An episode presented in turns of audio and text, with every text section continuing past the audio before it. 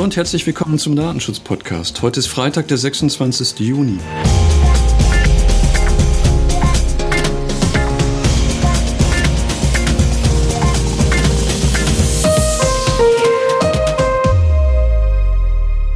Redaktionsschluss war heute um 9.30 Uhr.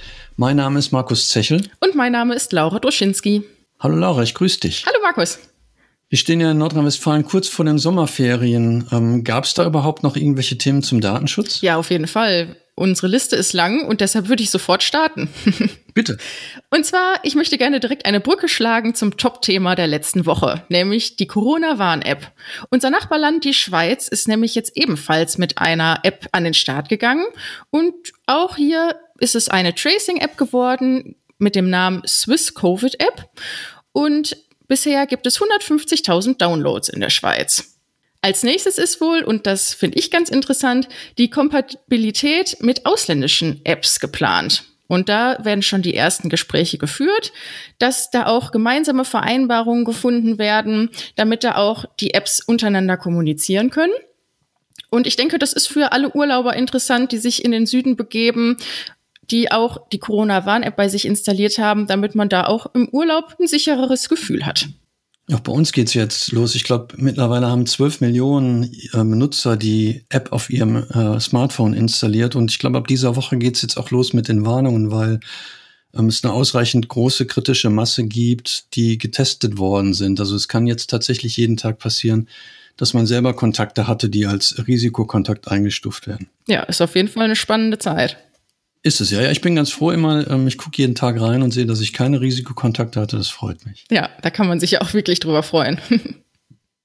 Was ein Thema ist, was uns auch schon relativ häufig beschäftigt hat, ist das Thema mit Tracking. Wir haben das ja über das Thema Cookies und die Urteile vom Europäischen Gerichtshof und vom Bundesgerichtshof thematisiert.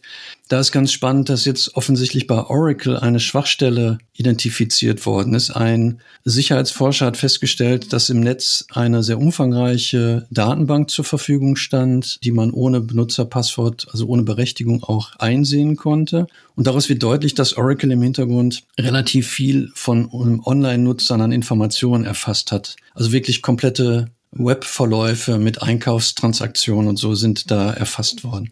Und das macht natürlich nochmal deutlich, finde ich, wie wichtig es ist, dass wir gerade, wenn wir über Tracking-Mechanismen reden und nicht nur über Cookies reden, sondern hier ist es wohl über Tracking-Pixel passiert, dass das eigentlich nur mit Einwilligung der betroffenen Person passieren darf. Weil wenn ich mir vorstelle, was ähm, man so aus Browserverläufen über natürliche Personen rausbekommen kann, das finde ich schon sehr spannend. Ja, das stimmt auf jeden Fall.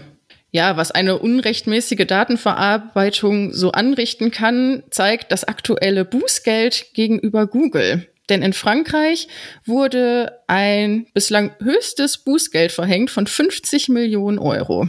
Nicht überraschend ist, dass sich das Bußgeld daran orientiert, dass es gesprochen wurde, denn es sind undurchsichtige Privatsphäre-Einstellungen vorhanden und fehlende rechtliche Grundlagen für personalisierte Werbung.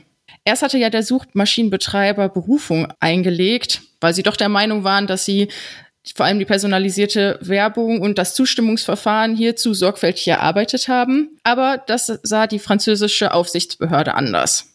Also das Zustimmungsverfahren ist hier nicht gültig oder wird nicht als gültig anerkannt und der Nutzer wird nicht ausreichend über das Verfahren aufgeklärt. Außerdem, ja, jeder, der sich mal versucht hat, so ein bisschen in den Datenschutzhinweisen von Google zu orientieren weiß, wie schnell man sich darin verliert. Und das wurde ebenfalls kritisiert.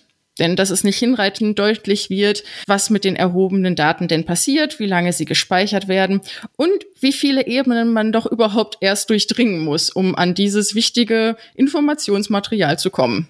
Es scheint sehr spannend zu sein. Ähm, offensichtlich hat Google nicht nur die 50 Millionen motiviert, sondern ähm, da gibt's ja gerade eine ganz aktuelle Information, auch dass Google die Datenschutzfunktion verbessert hat. Insbesondere die Möglichkeit, inkognito zu surfen, wenn ich bei meinem Google-Konto eingeloggt bin, ist da genannt. Das scheint offensichtlich bei denen angekommen zu sein, dass man hier mehr Transparenz schaffen muss. Auch ein Punkt, den ich spannend fand, dass die Daten auch angereichert werden können bei Google, um nicht mehr auf eine natürliche Person zu schließen. Das ist ein Mechanismus, den Apple wohl schon genutzt hat. Der macht aber auch deutlich, also auch Google nutzt den insbesondere da, wo es darum geht, zu identifizieren, wie viele Personen sich zum Beispiel zu einem Zeitpunkt irgendwo aufgehalten haben. Man kennt es ja, wenn man sich einen Ort anschauen möchte, zu gucken, wann sind die Stoßzeiten, um dann antizyklisch dahin gehen zu mm, Genau. Also da ist Google offensichtlich gerade dabei, da ein bisschen was zu korrigieren. Ja, auf jeden Fall ist das zu begrüßen, auch wenn man wahrscheinlich davon ausgehen kann, dass die 50 Millionen Google nicht wirklich wehtut.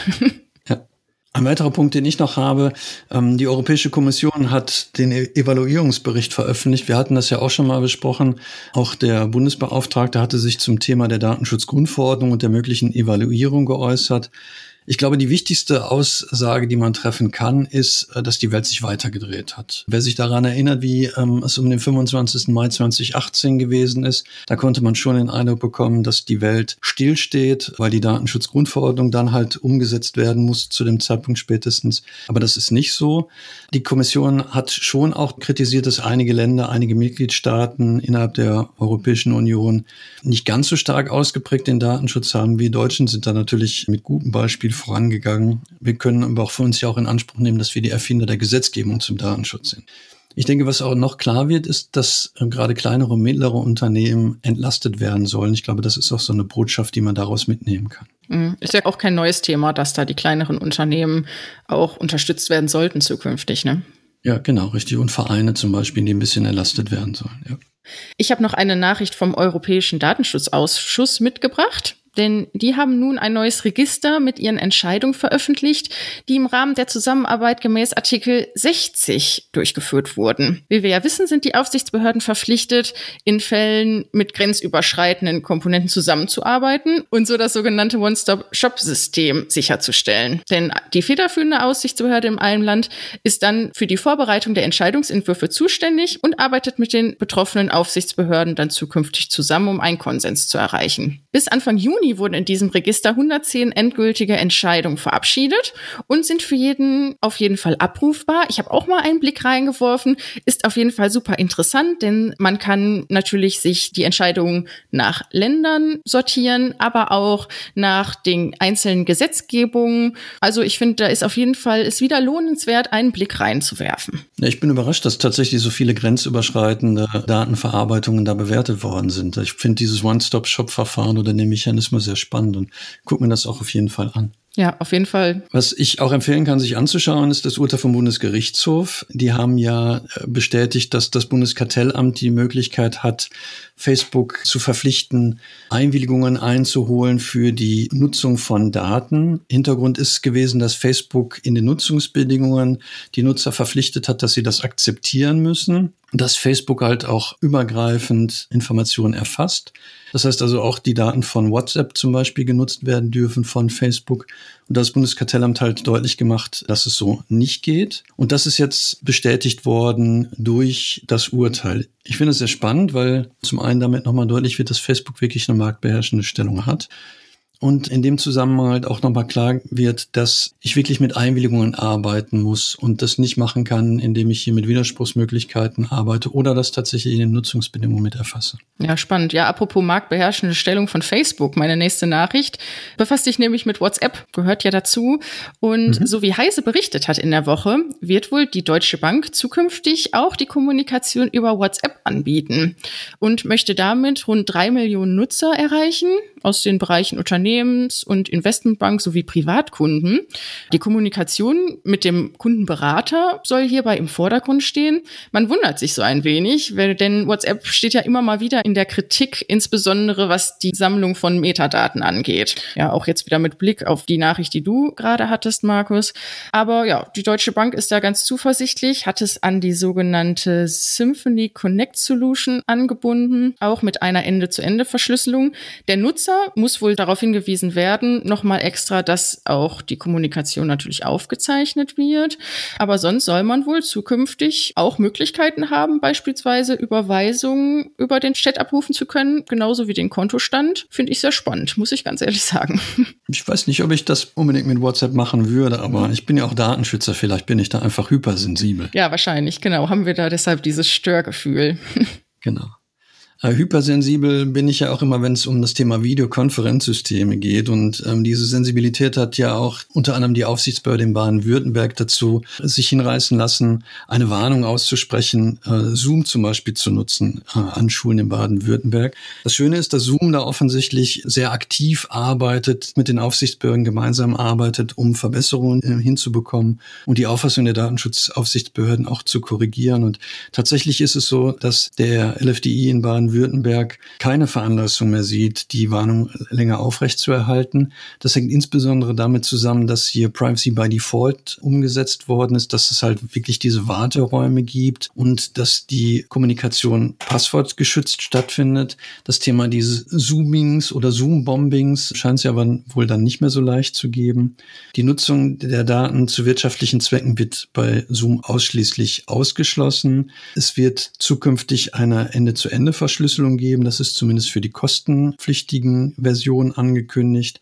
Und da das Unternehmen halt keine Niederlassung in der EU hat, wurde auch ein Vertreter innerhalb der EU benannt. Das ist ja eine Anforderung, dass es zumindest einen Ansprechpartner auch in der EU geben muss. Wie gesagt, das alles hat dazu geführt, dass Herr Brink seine Einschätzung offensichtlich revidiert hat. Toll, dass das die Woche der Verbesserungen anscheinend ist. Anscheinend, ja. Ich, ich finde es deswegen spannend, weil ich noch gelesen hatte, dass unter anderem zwei Aufsichtsbehörden auch die Schulen und die Lehrer auch nochmal gewarnt haben, dass durchaus Bußgelder zu zahlen wären, wenn man halt beim Homeschooling nicht die datenschutzrechtlichen Bestimmungen einhält. Und da sind dann auch irgendwie Bußgelder bis zu 1000 Euro dann gefallen. Das ist natürlich in der Konstellation sehr spannend, dass es dann jetzt eine Aufsichtsbehörde gibt, die da auch äh, konstruktiv Lösungen anbietet. Mm, ja, toll, super. Ja, in die Reihe der Verbesserungen bei Google und Zoom reiht sich auch Apple ein in der Woche. Denn hier wurde jetzt nun festgelegt, dass bei iOS-Apps zukünftig Pflichtangaben aufgeführt werden müssen, welche Daten denn überhaupt erfasst werden. Sozusagen wie bei einer Nährwertkennzeichnung auf Lebensmittel soll bereits im App Store der Nutzer die Möglichkeit erhalten, nachvollziehen zu können, in welchem Umfang die Datenverarbeitung erfolgt und insbesondere auch, ob ein Werbetracking im Hintergrund läuft. Die neue Kennzeichnung soll es wohl ab Herbst geben und ja, soll in allen Apps integriert werden.